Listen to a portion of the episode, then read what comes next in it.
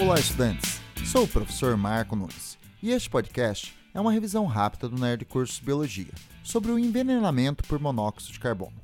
O monóxido de carbono é um gás resultante da combustão incompleta de matéria orgânica. Pode ser liberado em grande quantidade por aquecedores a gás e por motores a combustão desregulados.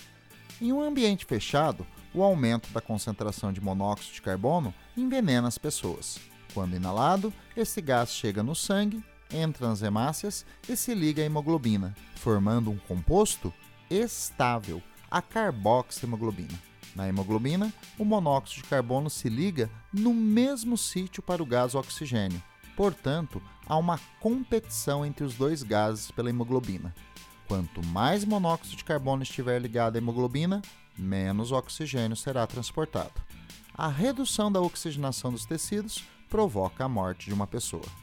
A intoxicação por monóxido de carbono pode ser revertida com a inalação de altas concentrações de oxigênio em câmeras hiperbáricas em ambiente hospitalar. Bom, é isso aí. Continue firme nas revisões do Nerd Cursos Biologia e bom estudo!